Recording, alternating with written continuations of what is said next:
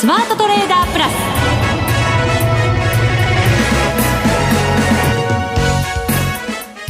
ス。皆さんこんにちは。内田まさです。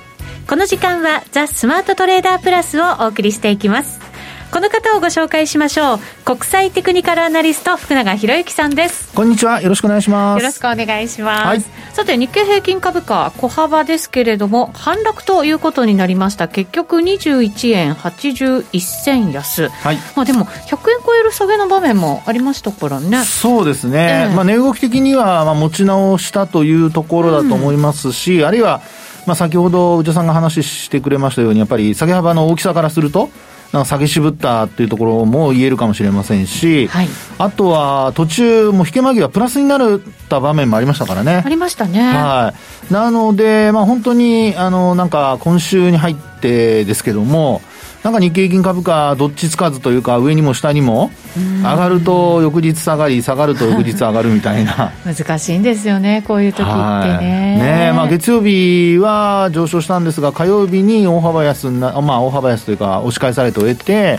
で、まあ、昨日、今日という形でですね、えー、まあ、行ったり来たりというような、まあ、値動きが続いているということですから、はい、ちょっと、まあ、4月相場、どうですか？あの、アノマリー的には、すごく強いと言われているんですけども。強いんでしょ ?1 年の中でも4月って結構なランキング上位ぐらいに来るんですよね。ね、パフォーマンスもね、ね月ごとで見ても、あの、12か月のうち本当上位なわけなんですが、ええ、ちょっとスタート、あんまりよろしくないなという。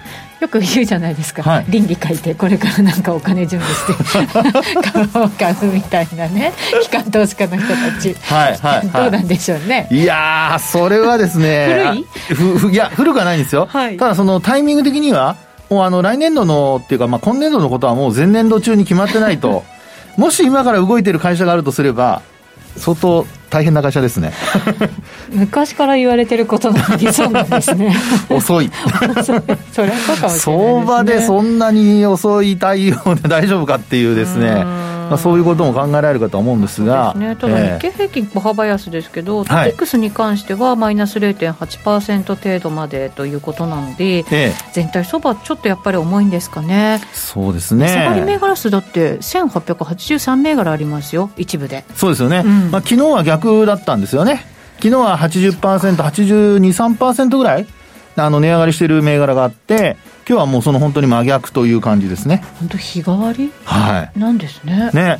で、まあ業種別で見てもですよ、うん、今日の、あの、まあ、東京市場は4銘柄が上昇で、あ、4業種が上昇で、4業種が、はい、はい。あと29業種が値下がりと。うん、まあ、昨日もほぼこの逆転ですよね。明日はそのまた逆ってことないですか？いや、それでね、明日、えー、あの、オプション S q なんですよね。そうか。はい。福永さんのオプション話。オプション話。なんかそれ小話みたいに言うのやめてもらえません？オプション話がなんか小話のように、はい、まああのー、まあ今日まで見る限りはですよ。あのオプションの話もちょっと後ほどとしますけど、はい、もう内田さんに完全に読まれてますから。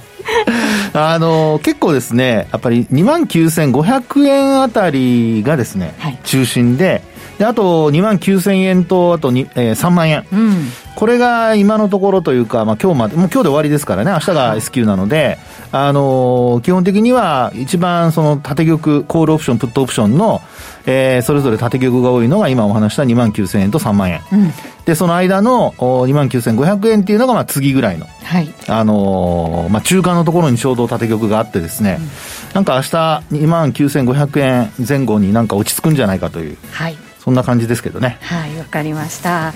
さて番組後半ではですね、はいええ、いや何年ぶりになるんですかね。久しぶりのあの方が。あの人あの人違うか。はい来てくれるんですよ。素敵なプレゼントを持って。プレゼント付きですか？プレゼント付きです。大歓迎ですねそれ。また出た。おねだり福ちゃん。そう。もうおねだり大好きです大好き。はい。そそれは楽しみですね。そうなんですよ、はい、昔からこの番組聞いてくださってる方々にとっては、えー、おお久しぶりだなって言ってくださる方だと思いますよ。これは。いやじゃあちょっとこう永久保存版の今日は。そうですね、はい、プレゼントもありますからね。ありますからね。そうですね、はいはい、最後までぜひ皆さんお聞きください。はい、えー、それでは番組進めていきましょう。この番組はマネックス証券の提供でお送りします。スマートトレーダー計画よーいドンさあ、それではまずは足元の株式相場から振り返っていきましょう。改めて日経平均株価21円81銭安の29,708円98銭で終わっています。小幅反落です。はい。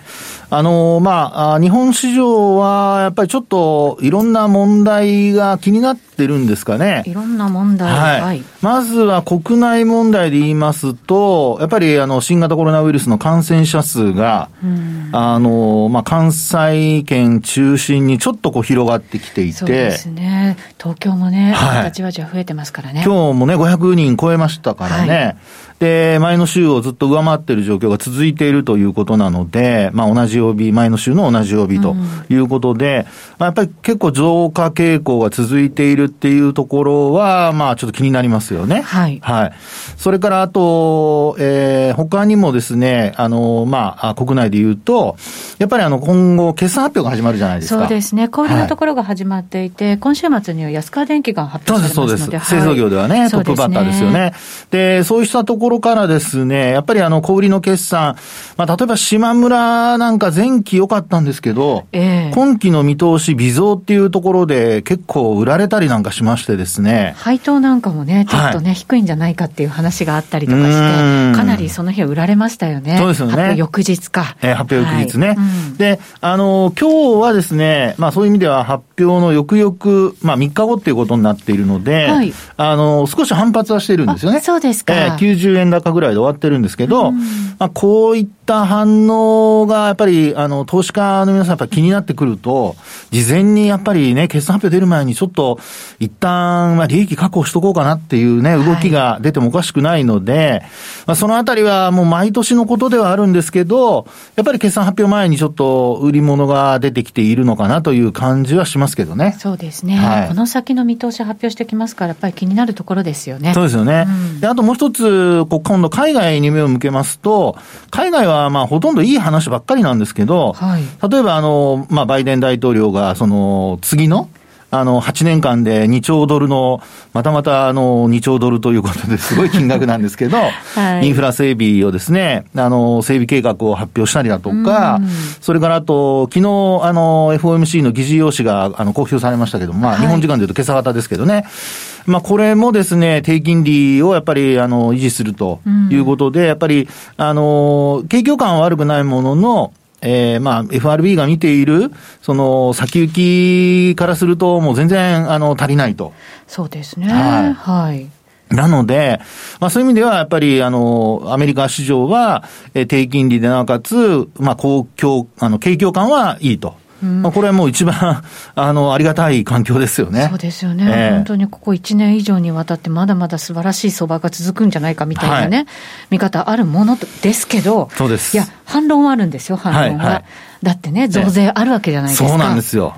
ね、これだって結構なね、パーセンテージで法人税が上げられたりとかはい、21から28とかって言ってますからね。ねはい、それだってね、やっぱり心配だし、はい、あと FOMC だって、なんとなくちょっと予定調和な感じがする じゃないですか。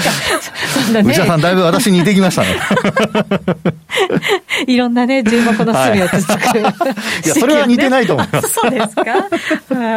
だからね、どうなのかなと思ったりするわけですよ。そうですよね。はい、ですから、まあ、その辺が、まあ、あの、まあ、公悪材料で言えば、まあ、対比されるところで、あともう一つは最近になって出てきたのは、やっぱアルゲゴスの、はい、あの、ファミリーオフィスと言われるところのですね、まあ、投資損失の問題ですかね。そうですね。えー、これ、まあ、損失が出たのは、あそこ特有のことなのかもしれませんけど、はい、ファミリーオフィスっていっぱいあるんですね。金額も膨大で。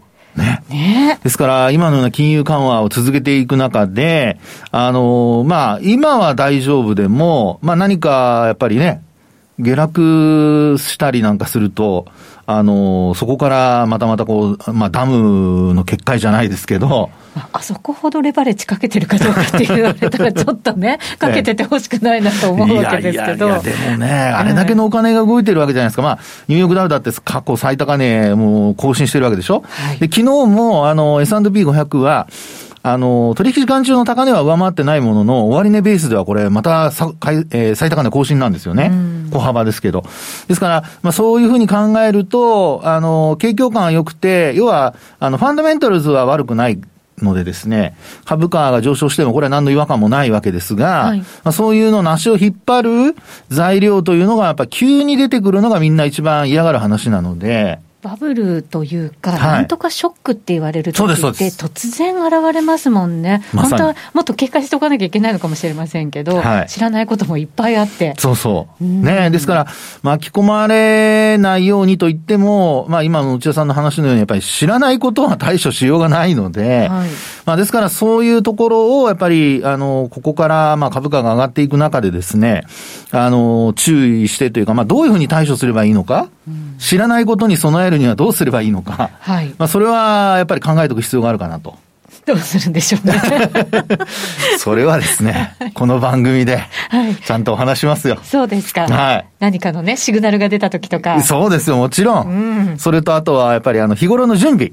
これは、あの、まあ、要は、災害に遭う前の準備ってすごく重要だって言うじゃないですか。そうですね。ええーうん、まあ、ですので、まあ、そういう意味ではやっぱり、あの、日頃からこういうことには、あの、ちゃんと知識を身につけておきましょうとか、はい、それからこういう、まあ、例えば、あの、講座を作る必要があれば、こういうところの講座を作っておきましょうとか、うん、まあ、そういうのは事前に準備できることなので。そうですよね。福永さんだって毎朝すっごい膨大ななんか見てるんでしょ？いろいろちゃんと、ね、まあ、見てます、見てます、そうですよね、はい、チェックしてね。そうなんですよ、ね、それで備えてるわけですもんね。そうなんですよ。それで、あの、この番組でもですね、こうやってあの、内田さんにあの、ツンツンされながらもですね、皆さんにお伝えしようと思って、こう、けなげに頑張ってるわけですよ。またなんかリスナーの皆さんを味方につけようとしてるでしょ、今。いやいやいやいや、そんな味方につけようなんて大それたことは考えてませんけど。はい、はい。まあ、そうした中でですよ、ええ、先ほどお話していたこうオプションの話なんですけど、はい、これね、面白いことをちょっとと、まあ、面白いというか、あんまりあの、これまでに、私が見る限りなので、なんとも言えませんけど、ええ、今回特有の何かが？特有と言っていいのかどうか、え、あの、実はこれ、あの、通常ですとですね、例えばもう今、3月切りが終わって4月切りじゃないですか。はい。そうすると、あの、5月とか6月ってやっぱ毎月こう、オプションの場合には、あの、まあ、えー、S q が来るわけですね。はい。で、通常ですとそのメジャー S q に、あの、絡むところの6月切りのオプションとかっていうと、結構縦玉が膨らんでもおかしくないんですが、うんうんうん、実際見てみるとですね、全然縦玉が多くないんですよ。それは何でしょうね、先が見通すのが難しいから？多分、私、まあ、あの、内田さんの今の考えと同じで、ええ、やっぱりちょっと方向、ちょっと、まあ、うん、探り、うん、探ってるんだけど、あんまりこう、見えてないのかなという。うで、もちろんですよ。例えば3万円のコールオプションだとかが、まあ、8245枚とか、8245枚ですかね。あったりはするんですよ。はい。でも多い時でやっぱり3、1万枚超えますからね。そうか、桁が違うんですね、はい。そうなんですよね。で、あと、プットオプションにしても、あの、まあ、一番多い縦玉で、2万8000円のプットオプションが、うん、あの、これ、権利合資価格ですけども、えー、6403枚とか、これが最高なんですよね。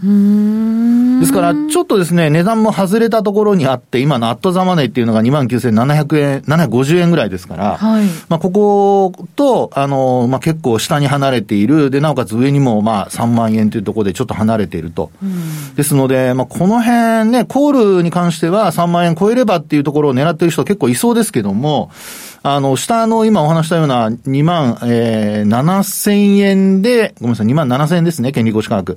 6737枚。うん、これがあの2万8千円の6403枚よりもちょっと多いですかね。はい、なので、結構1000円刻みでどんどんとあると。なのでですね、ちょっと、あの、これまだ時間があるので、あの、ポジションはどんどん、あの、変わっていくとは思うんですけど、これ、どんな風にですね、あの、先読みしてるのかっていうと、意外と結構ばらけていて、なおかつ縦玉も少ないというところなので、みんなポジション作りあぐねてるのかなっていううん、こういう気迷い相場の時って、どういうことが考えられるんですか？商いがやっぱりちょっと減ってったりとか、現物も。はい方向感がなくなるイコール商いが少なくなる。動かなくなる。逆にものすごく動いちゃうかもしれないとか。ああもう全部言いましたね。思いつくこと。いやいやいやでもその通りなんですよ、うん、あのさっきお話ししたその分からないことへの備えっていうのはもうできる限り選択肢を広げて、うん、あのこうなったらこうしようっていうことをあらかじめこう準備にしとくっていうそこでしかないんですよね、うんえー、で、それで、その、まあ、あ自分がこう思いつかなかったことが仮に起こったとすれば、それはまた自分のその次の、あの、時に備えて、新たにこう選択肢に加えればいいだけなので、ですから、そういう意味ではですね、今のこの、まあ、オプションの縦玉の、あの、少なさというか、あまりこう、まあ、目立ったような、あの、特徴が出てないというようなところでは、やっぱりあの、4月相場、もうね、終わるというか、まあ、あの、S q で、オプションは終わるわけですよね。はい、で、5月、6月ってなって、今後、これからその時間が経過していくに従って、まあ、どちらのオプションの、あの、コールとプットですよね。が、あの、多くなるのかとか、あるいは縦玉が、まあ、いくらぐらいの権利行使価格のものが増えるのかとか。うん、で、ちなみにあの、3万円のコールオプションを持ってる人たちが、あの、下げ始めたらどうするか、はい、あるいは上がっている、まあ、売ってる人もいるわけなので、上がり始めたらどうするかって考えると、うん、これやっぱ先物買ってヘッジするわけですよね。そうですね。ええーはい、ですから3万円もう一回超えてドカドカってこう、なんか加速するような時っていうのは、おそらくは、あの、コールオプションを売り立てている人たちが、先物を買って、で、あの、ヘッジすると。うん、ですから、材料がなくても上がっていくっていうようなことにはなると思うんですけど、一方で、コールオプション買ってる人が、そうした3万円を下回って、まあ今も下回ってますけど、まあ、さらにあのね、値動きが悪くなるっていうことになれば、はい、これはあの、逆に今度先物売ってヘッジするっていう。そうですね。はい、っていうことになるので、あの、少しですね、そういう意味では、あの、今後の動きというのは、そうした縦玉の多さだとか、あとはその縦玉の多さと逆の方向に行ったときにどういう動きになるのかとか、まあ、そういうようなことをですね、少しは、まあ、ちょっと、あの、これまであんまりオプションに興味のなかった人たちもですよ、あの、興味を持っていただいて、で、あの、まあ、勉強していただくといいんじゃないかなと。そうですね。はい。自分がそれを取引するっていうよりは、ね、それを見ながら、いろんなことを想像していって、そうそうそうそうで、それに対して備えておくっていうことに使える、い、いこと言いますね、内田さん、さすが。そうですか。はい。はい、備えあれば、憂いなし。憂いなし。はい。もうまさにですね、その精神で、うん、あの、日頃から、もう投資も全く同じですから。そうですね。はい。何で笑うんですか？何か力説してるなと。力説って？そうですね。力説は力説ですよ。そうですよね。はい。備えておかなきゃいけない。もう私はもうリスナーの皆さんのことを、うん、味方につけようと思ってるわけじゃないですよ。あの、一生懸命考えてお話をしてるだけですからね。ね私がちゃちゃ入れちゃいけませんよね、そんなね。そうですよ。はい。そうなんですよ。はい。皆さんもぜひこのオプション相場。そうです。はい。ちょっと縦玉をね、ねあの、現月ごとの縦玉なんかもちょっとごご覧いただくといいと思います。はい。以上、スマートトレーダー計画、用意ドンでした。ここからはマネックス証券からのお知らせです。投資家の皆様、マネックス銘柄スカウターをご存知ですか？マネックス銘柄スカウターは、マネックス証券に口座をお持ちの方が無料でご利用いただける日本株銘柄分析ツールです。マネックス銘柄スカウターでは、売上高や営業利益など重要な業績指標を過去10期以上にわたりグラフ表示することができます。自分でデータを整理する手間をかけずに、長期的な視点で企業を分析することが可能です。また、マネックス銘柄スカウターには、10年スクリーニングという機能がございます。通常提供されているスクリーニング機能は、直近の通期業績や今期の会社予想などを対象にすることが多いのですが、10年スクリーニングなら過去10年間の業績や直近の四半期業績での銘柄選びが可能なので、長期視点で自分に合った銘柄を探し出すことができます。さらに、マネックス銘柄スカウターはスマートフォンへの表示最適化も行っているので、外出先などでも場所を選ばずスムーズに銘柄分析を行っていただけます。また、マネックス銘柄スカウターの活用術も、マネックス証券のセミナーやホームページで紹介していますので、ぜひご覧ください。マネックス銘柄スカウターは、マネックス証券に口座を開設いただくと、無料でご利用いただけます。マネックス証券の口座は、無料で開設できます。日本株投資の強い味方、マネックス銘柄スカウターをぜひお試しください。マネックス証券での取引に関する重要事項。マネックス証券が扱う商品などには価格変動などにより元本喪失、元本超過損が生じる恐れがあります。投資にあたっては契約締結前交付書面、目論見書の内容を十分にお読みください。マネックス証券株式会社、金融商品取引業者、関東財務局長、金賞第165号。スマートトレーダープラス。今週のハイライト。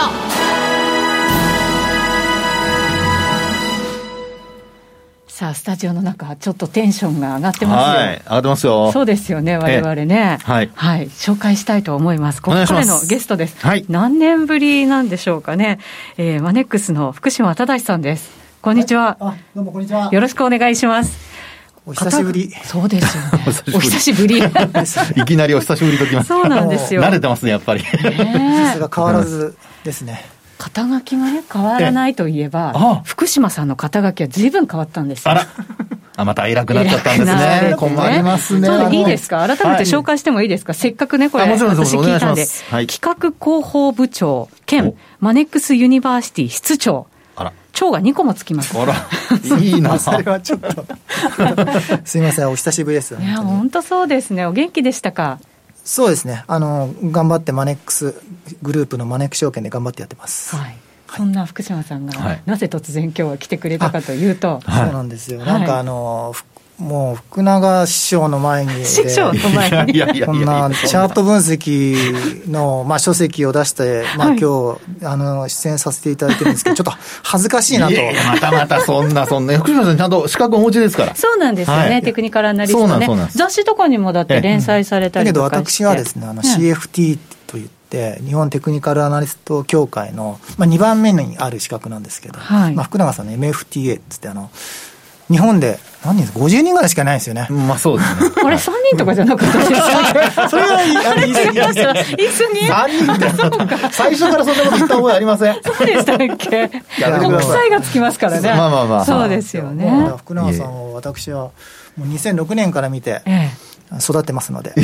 やっぱ神、神みたいな存在なんですね。はあ、神降臨。今、お尻がムズムズしてきましたけど、こう座ってていいんですか？私。出てった方がいいんじゃないかって。いやいや、なんか、福永さんもプレゼントくれたらいいんじゃないですか？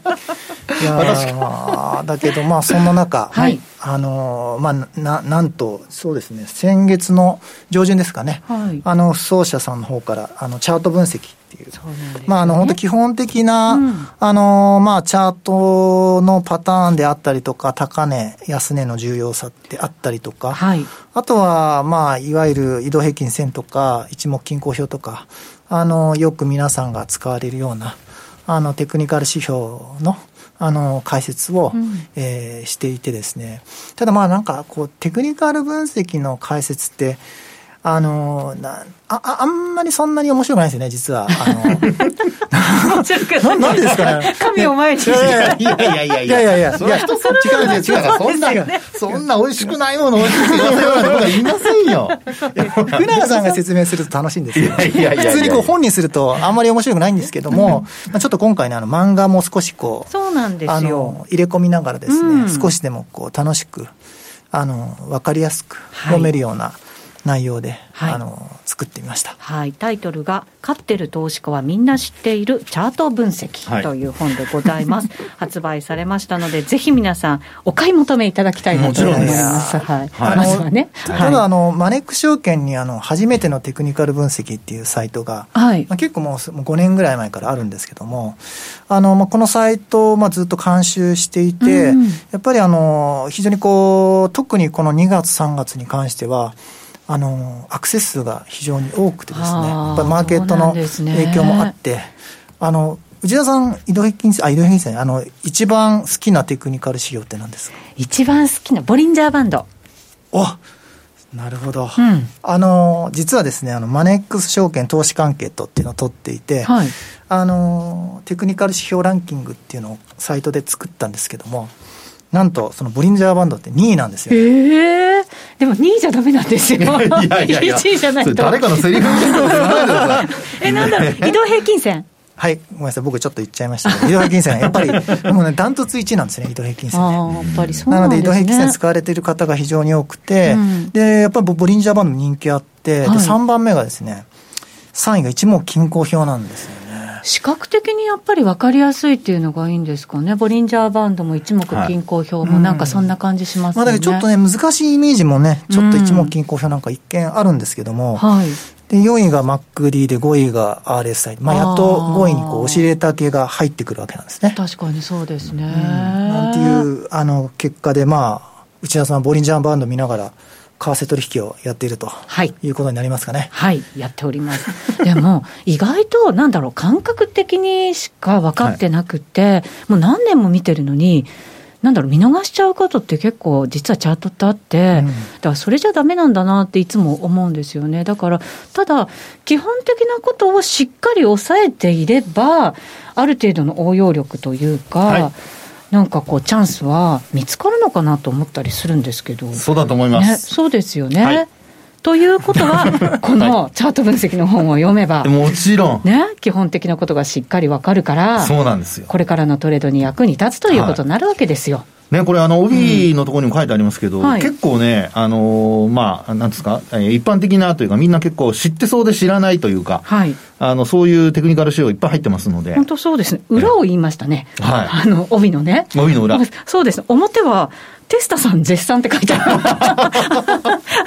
いやいやいや、テスタさんが絶賛してるのかすごいな。ね、本当そうですね。だから基本的なこと、うん、あの、このやっぱり株価上昇で、アメリカもちろんですけど、日本でも個人トレーダーの方がすごく増えたっていう話もありますよね。ね特にあのやっぱり若い層のトレーダー増え、増えた、うん。はい、やっぱりマネック証券の口座開設されるお客様の層も、やっぱり20代、30代の方がやっぱりここあの数か月多くてそうですか。それはやっぱり過去とちょっと違った傾向にあるのかなっていうふうに思ってます。せっかくこのね、世界に足を踏み入れてくださった方々ですよ、はい、だからやっぱり撤退することなくね、長くやっぱり投資と寄り添い続けてほしいと思ったときに、やっぱりこういうチャート分析、しっかり覚えておくっていうことはね、一つ助けになるんじゃないかなとそうですね。するわけですよ。まあ、最初のね、入り口ってすごく重要ですから、やっぱりあの、わかりやすい本で、はい、あの、まあ、えー、最初、そこから入っていただいてっていうところはあるかもしれないですよね。そうですね。はい。はい、この本をですね、先ほど買ってくださいと私申し上げましたが、福島さん優しいですね。5冊プレゼント頂戴しました。すみません、5冊。ありがとうございます。はい。番組のホームページからご応募いただくことができますので、ぜひ多くの方に、ドドンと、前回も言いました、プレゼントの時にドドンとご応募いただきたいと思います。はい、はい。またご意見、ご感想などもね、えー、寄せていただけると嬉しいなそうなんです。本当ありがとうございます。もういろいろ書いてくださるともう励みになりますのでね。そうですね。このまますごい温かい声いっぱいもらったんですよ。本当にすごいいいコメントたくさんあって僕びっくりしました。ね、そうなんですよね。さすがお二人でもうずっと十数年長らく番組やっていただいてるんで福島さんもまたまたメンバーに復活するんじゃないですか。そうですよ。今日トリオ、トリオ漫才。本当にあの、時々。なんで漫才になるかよくわかりませんけど、ね。なんとなく二人でやってると昭和の香りがしてくるじゃないですか。昭和の香りそこにね、イケメン福島さんがまた加えてくれたら新たな風になりますよね。そう僕は入れませんよ、さすがに。ちょっとライバル出現だな。いや、そんなわけないじゃないですか。ライバルじゃないですよ。私がそもそもね。トリオ漫才ですからいいんですよ。ライバルとかないんで。はいはい、ぜひ番組ホームページから福島さんの本ご応募いただきたいと思います。5名様にプレゼントです。